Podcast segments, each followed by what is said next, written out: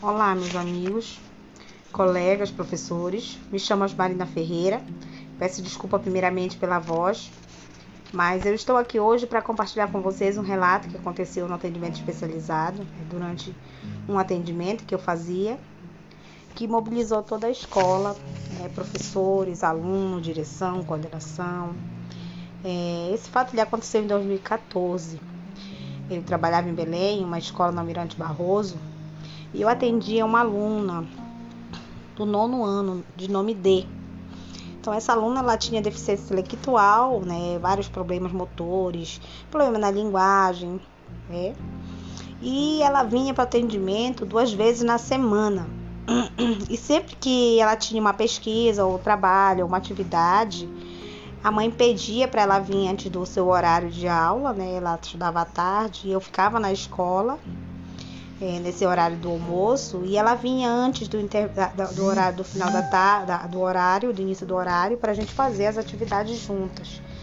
E aí ela tinha já uma atividade de pesquisa e ela me solicitou. Nesse dia ela veio para o atendimento mais cedo para fazer essa atividade, é, para eu auxiliar, ela nesse trabalho né, que ela tinha que apresentar.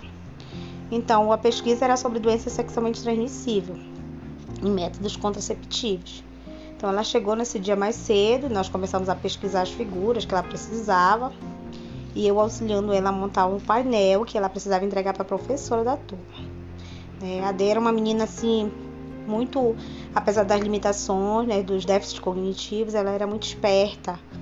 Ela era muito comunicativa, ela falava do jeitinho dela, né, com o problema da linguagem que ela tinha, mas ela falava, ela, ela era muito comunicativa, perguntava, muito curiosa.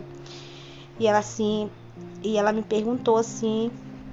E eu tive que explicar, né, primeiramente o tema do trabalho para ela, explicar, é, falar sobre o trabalho, que era que era doenças sexualmente transmissíveis, para a gente poder fazer a pesquisa, até para ela entender, né, o que é que ela estava fazendo. Então, aí, numa das figuras lá, ela apontou a figura e falou assim: professora, se eu usar isso aqui, ela mostrou para a camisinha, é, eu não engravido? Aí eu disse assim, eu respondi para ela assim. Aí eu disse assim, exatamente, Dê. É, a camisinha é um método de prevenção de doenças, também previne a gravidez. É, aí ela disse assim, então eu não vou mais usar isso com meu namorado. Porque eu não eu, eu quero ter um bebezinho. Aí eu olhei para ela assim, meio assustada, né? Porque para mim ela não tinha namorado, ela era uma menina com deficiência, uma série de limitações, né? Aparente, não tinha namorado, apesar dela ser uma menina assim, assim com uma a sexualidade muito aflorada, ela mexia com os meninos, tudo mais. Aí eu perguntei para ela, mas você tem namorado? Aí ela falou assim, tenho sim. Aí eu falei, então quem é? Aí ela falou, não posso falar, minha mãe fica brava. Aí eu disse, como assim sua mãe fica brava? Aí eu me assustei, né? Aí eu perguntei assim, não, dê me conta. Você tem namorado mesmo? Quem é que tá. Quem que tu namora? Tu tá inventando isso. Eu nunca soube que tu tinha namorado. Aí ela disse: Tenho sim, professora. Olha, eu vou te contar uma coisa. Todo dia que a minha mãe sai pro trabalho, o meu namorado vai na minha casa e a gente faz amor.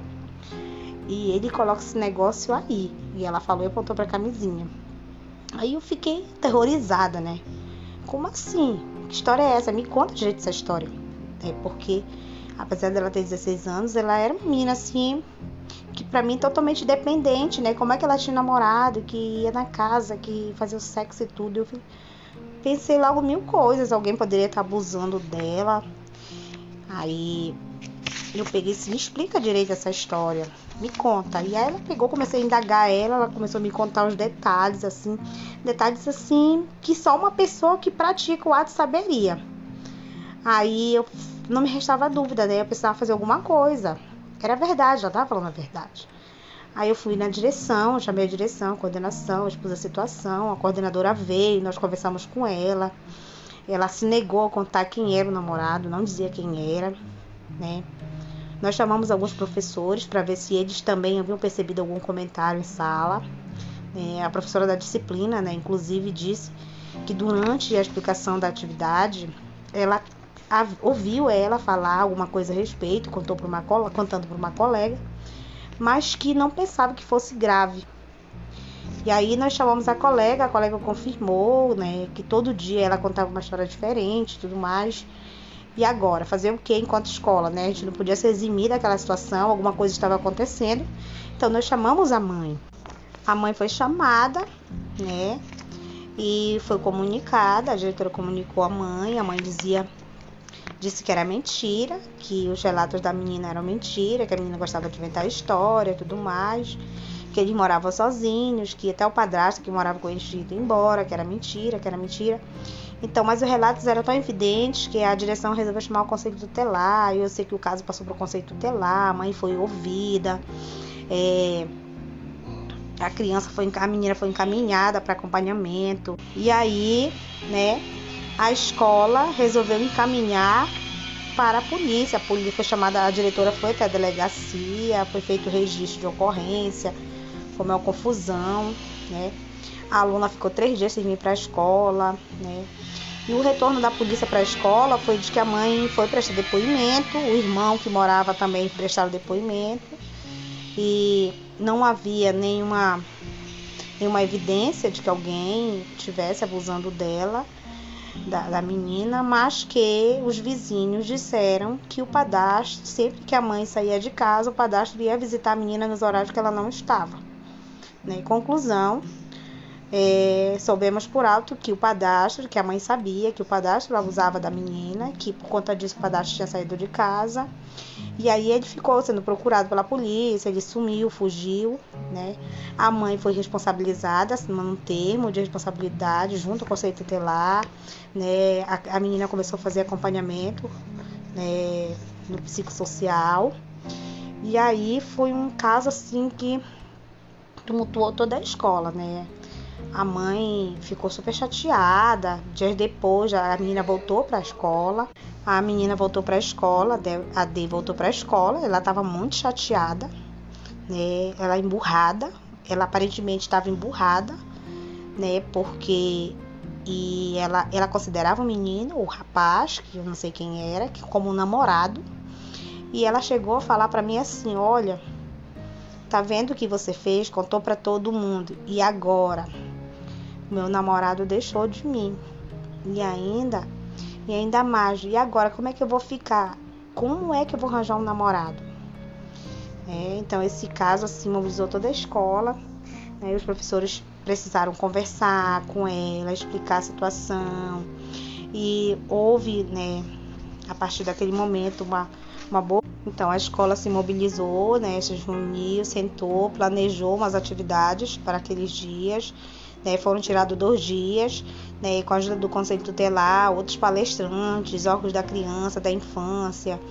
É, foi feito palestras na escola, ciclos de palestras sobre abuso e exploração sexual, né? A fim de conscientizar, né? Inclusive outras meninas que porventura também estivessem passando por aquela situação. E aí, um fato que deixou a escola assim muito evidente na escola foi a importância desse diálogo dentro da sala de aula, né? A necessidade de fugir desse currículo formal. Então, por exemplo, a professora da disciplina, se tivesse parado a aula no dia, né, que a menina falou alguma coisa sobre o tema, né, quando ela escutou ela falando para colegas, tivesse parado é, para perceber, para conversar, né, teria percebido de imediato o que estaria acontecendo. Mas infelizmente ela não fez, né? E essas situações elas aparecem dentro da sala de aula e muitas vezes passam despercebidas aos olhos dos docentes, né? Nós precisamos olhar além dessas quatro paredes da sala de aula, né? Para que assim nós possamos estar cumprindo nosso papel enquanto formação, na formação desses alunos. Então, esse foi um relato, né, uma experiência que eu vivenciei no atendimento e que foi um caso que mobilizou uma escola toda.